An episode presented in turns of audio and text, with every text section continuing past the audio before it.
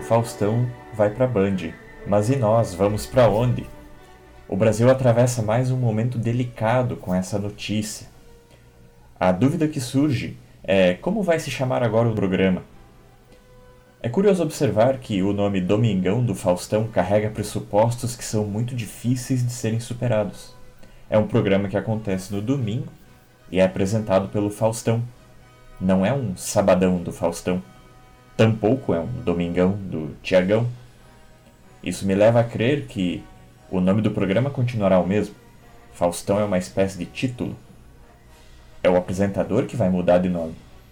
Ele vai passar a se chamar Rubens, ou talvez Pierre.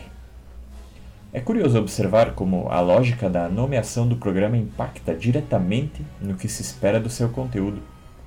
O Domingo Legal do SBT, por exemplo, é um domingo que é legal, não importa quem o esteja apresentando. O Sabadaço é um Sabadaço, não importa se é o Gilberto Barros que está lá. Já o caldeirão do Hulk opera por uma lógica um pouco perversa. O que é um caldeirão? É uma metáfora, não é mais apenas um programa.